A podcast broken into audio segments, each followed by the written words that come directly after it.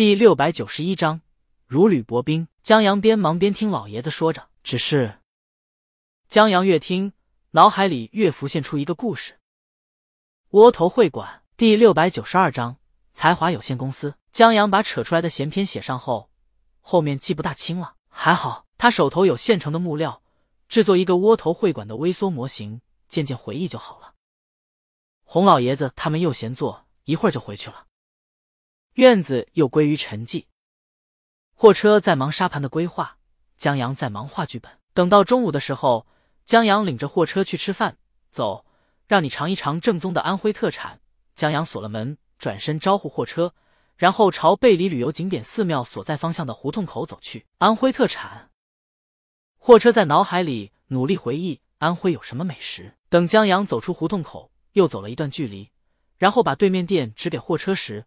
货车傻眼了，安徽正宗牛肉板面，这可货车服气，太正宗了，好吃着呢。江阳站在路口等待车辆减少，好带着货车过去。他不是无意间发现这家店的，他是有意的。上次来取小提琴的时候，他就发现这家店了，一直挺想尝尝的。然后昨天中午，江阳有机会吃了一顿，发现挺好吃的，这不今天就又带货车来吃了。江阳让货车别客气。卤蛋、豆腐、豆干全加上，可以可以。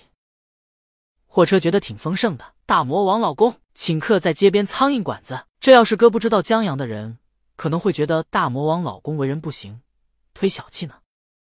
但货车知道江阳可是打算带他去工地吃盒饭，还欠了地铁站卖煎饼的胖大婶一百来块的存在。他是真觉得这面好吃，也挺好。倘若江阳是一个动辄进出高级餐厅的人，他们还不一定能成为朋友呢。对了，江阳忽然记起来，还能加火腿和豆皮。江阳觉得这板面简直为他而生，加的全是豆制品，全是他喜欢吃的。货车看他期待的样子，不知道的还以为对面是什么山珍海味呢。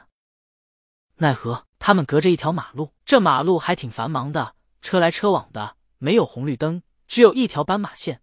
但江阳因为心理方面的原因，稍微有车子靠近就不打算穿马路，想等一个车隔得老远的机会。如此一来，江阳和货车等挺长时间了，还没有过去这条马路。江阳有些尴尬。货车是老朋友了，不用担心什么。但从他身边经过，迅速穿过马路的大爷大妈，眼神不知道有意还是无意瞟过来的时候，江阳有一些压力。他还挺怕别人说他胆小的。唉，有时候长太帅也不好。就在江阳纠结太帅让大妈对他关注太多时，一辆车在他们面前停了下来。江阳心里登时流过一道暖流，他招呼货车过马路，同时朝司机竖起大拇指，感谢司机的善意。老陈就是这车的司机，他其实远远的就看见两人了。按照他的经验，刚才得车距过马路时绰绰有余的，但他看到江阳身子前倾，犹豫一下又停下来后，知道这是一位过马路障碍者。他因为隔得远。还看太清这小伙子长相，但从他的衣着和身姿挺拔来看，应该是一个帅小伙子。想不到这帅小伙也有这么局促的一面，老陈觉得挺有意思的，所以他举手之劳的停了一下，也没想过有什么回应。但当江阳举起大拇指的时候，老陈一下子心里甜滋滋的。他目送帅小伙带着同伴过马路，觉得这小伙有些面熟，或许善良的人都面熟吧。等江阳过了马路以后，他启动车子的动作。都轻快起来，然后他在下一个路口的红绿灯前停下来。接着，老陈就像醍醐灌顶一样，忽然想到帅小伙为什么面熟了？什么羊来着？大魔王的老公啊！老陈作为一个中年男人，倒不追星，只是在开车的时候听一些音乐电台播客什么的，在许多播客平台上都有一个排在榜首的播客。老陈当时也不知道这是大魔王的播客，见他排名高就直接播放了，然后。他就知道这个播客为什么高居榜首了。大魔王的播客，任谁听了都会觉得这真不愧是鲤鱼的播客，也只有大魔王的播客才能有这水准。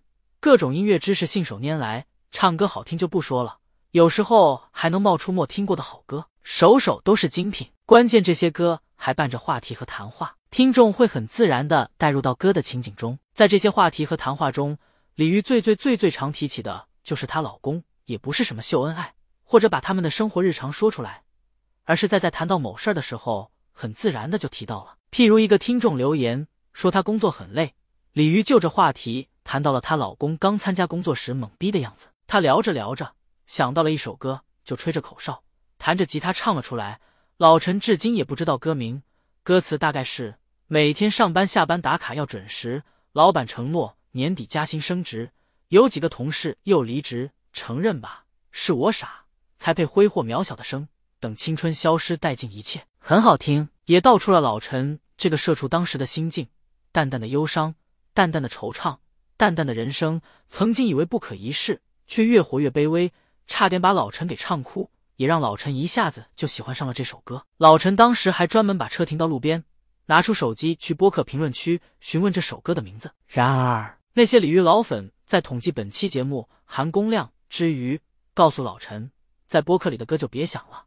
很多歌都是大魔王当时当刻想起来的，这期节目过去，绝大多数歌就没下文了，甚至到头来连这首歌叫什么名字，粉丝们都不见得知道。有些指不定还是大魔王写飞的歌，压根不打算出，只是气氛到了唱一唱。所以想听的话，就只能听播客了。要不然说大魔王的播客的播放量屡创新高，屡创播客广告记录呢？播放量都是这么刷起来的。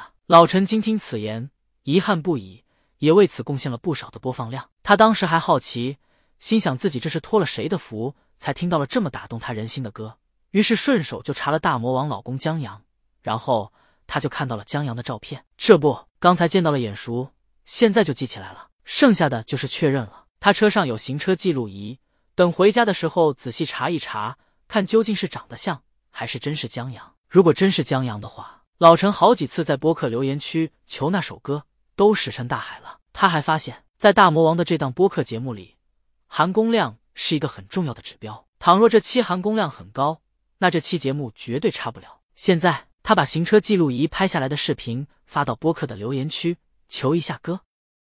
这含工量不至于再沉下去吧？老陈觉得这一招很有用，想快点开车回去查看一下。不过在碰到行人过斑马线的时候，他还是会减速停下来等一等。